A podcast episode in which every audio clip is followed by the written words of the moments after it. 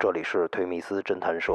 每月的一号，天安门分局呢，它没有这一块的力量，通过市局要求我们去协助。我们认为发比较高的这个到退休，这是最后一波贼偷出来之后呢，老李就给钻了。这个贼呲溜就跑了。我这刚一看，另外那伙伴冲着我就过来了。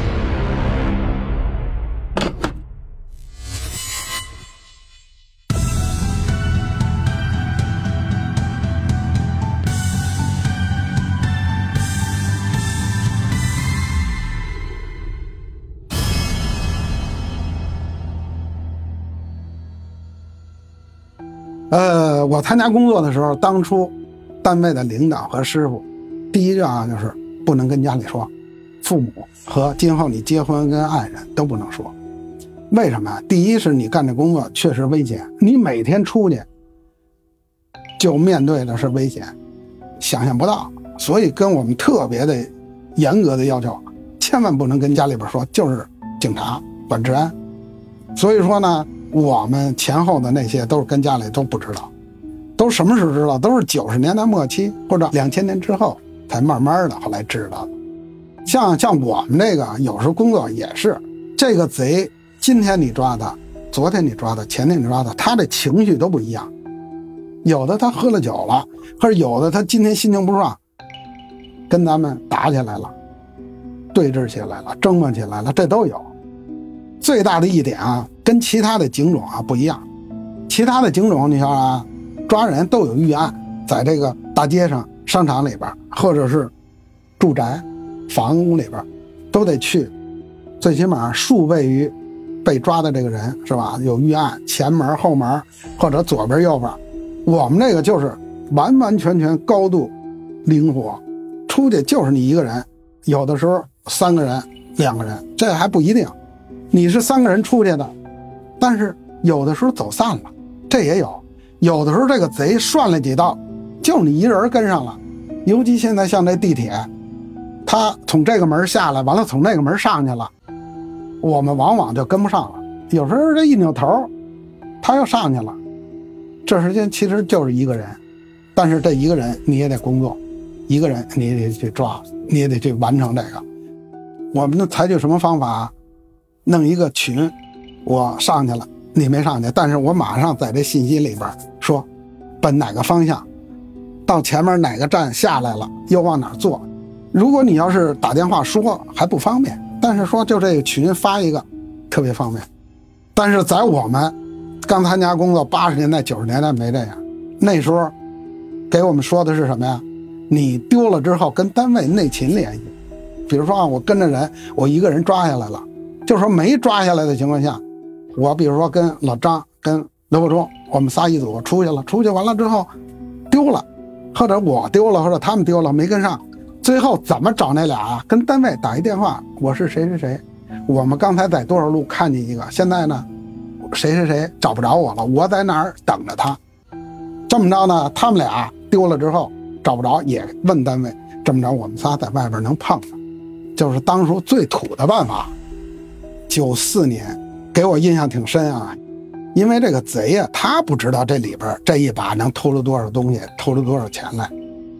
有的时候这一把下去可能就是上百上千，有的这一把下去就是一张发票。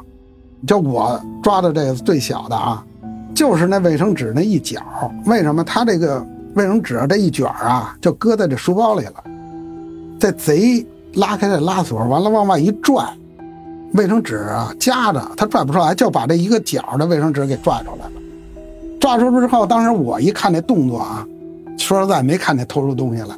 我一看见这动作就是偷出东西了。我在他后边一抓，他手一松，我以为这得是一把钱或者一份东西挺大的，没想到他一松手，飘地下了一个长也就是一公分都不到粉色的卫生纸，飘地下。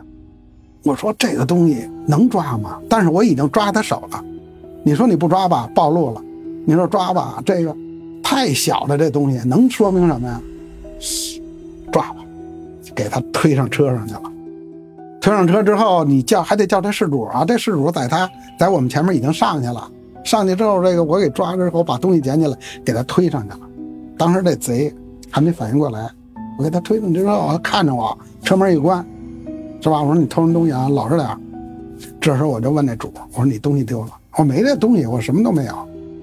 这就是你的，你书包里的啊，不是我的。他因为外地的也害怕，怕事儿，什么原因咱也说不好。最后过了一站地、两站地，从王府井到天安门东，那时候叫文化宫。完了，他爱人说怎么回事？一问我就跟他爱人说：“我说这个啊，从你媳妇书包里偷出来的。”他一看，哟，这是早晨我放进去的卫生纸，我放进去的，就是我们的。这是后来给他抓的，虽然东西不多啊，但是给他抓了之后，甭管拘留他十天也好，半个月也好，他不可能再偷别人去了。这一张卫生纸就给他拘了半个月。甭管他偷的是什么呢？刚才我说一两张票，一毛钱、一分钱都是按照那个治安处罚管理条例去处理，拘留十天、一个礼拜或者半个月。还有一点是什么？在公共电汽车上偷窃他人，按照是扰乱公共秩序去处理，打击的力度挺大。现在比以前更重了，从二零一一年刑法修正案八之后，把这个列为。行为犯，甭管是偷出多少钱，包括一毛钱、一分钱，都是列为犯罪。一九年那是啊，打击扒窃啊比较专业。天安门分局呢，它没有这一块的力量。早晨升旗和纪念堂，包括东侧路，发案特别高。通过市局要求我们去协助，这样呢，我们从一七年、一八年、一九年，基本上每月的一号。还有是节假日，包括这个纪念堂开放，我们认为发案比较高的这个，我们都去过去协助他们去抓，打击扒窃。这是一九年啊，也是我工作多少年之后到退休，这是最后一波贼。一九年的十一月，早上五点多我们就到那儿，到那儿完了升旗，升完旗完了没发现贼，因为升完旗之后，很多的老百姓啊，就是直接就参观纪念堂了。排队人挺多的，六点多钟，我们从这边东边啊那边观察完之后，哎，就到这纪念堂这个入口这地儿。刚到这儿，就看见了两个，这两个贼呢，就是在这排队的人群的后边，跟着这个排队的人往里走，边走边偷。只要他进了这个到这栅栏这儿，到这儿的时候，他就往回走，一边走一边找，看着目标之后，他又跟着来回来去的。往前走，他一旦说要进去这个栅栏，他要偷，或者被人发现了，或者是怎么着的，他不好跑。所以说他到栅栅栏，他一般的不进去了，就往回往上来回来去。因为当时我们是三个人，三个人看见这两个，这一次呢，他又跟着这个人，就从这后裤兜一男的的后裤兜里偷出了一把钱，好像三张一百的。偷出来之后呢，我们我们那个老李就给攥，攥的时候他正找主的时候，这个贼呲溜就跑了。我这刚一看，另外那伙伴冲着我就过来了，也想跑，跑过我这边了。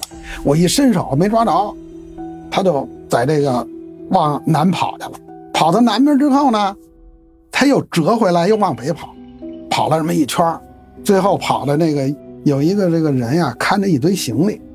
他踩在那行李上绊了一跟头，我给他抓着。另外那个也跑了一圈，也是让我们那老张给按住了。其实这个贼，他随时的意识都有被抓，只要是有人抓，滋溜就跑起来了。最后一个四十多岁，一个五十多岁，完了最后我们给送到天安门分局处理。我跟老张都五十九，那他几岁？五十五。按理说追不上。哎，他在那儿人，纪念堂观察人挺多的，他跑不了，因为什么？他的速度要起来，来回来去，他还得拐弯。最后，他想从那堆行李上迈过去，没想到绊他一跟头，我们给按那儿了。按那儿了，其实这个事儿还挺有意思啊。一抓完了，那钱掉地下了。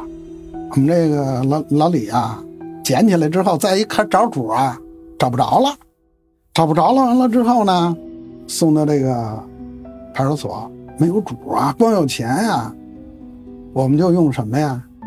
通过大喇叭广播，通过大喇叭广播。但是这个主参观完纪念堂，上故宫，上故宫，上北海也找不着。最后我们就上故宫门口，到那儿去找，这是一个方法。最后我们找着之后是什么呀？被丢东西已经进纪念堂里边了，这导游不进去，导游在外边给他们看东西。因为抓的时候，啊，我们那个谁老李就看了这一眼，这导游，我们到那儿找，一个是到故宫，一个是在这广场，他就拿手机联系，在这个参观的那个里边说：“你看看谁丢东西没有？一个男的什么呀？这人呢，这人还没出纪念堂呢，我们就给找着了。丢完之后，哎，从那门出来之后，到派出所一看，这就是他。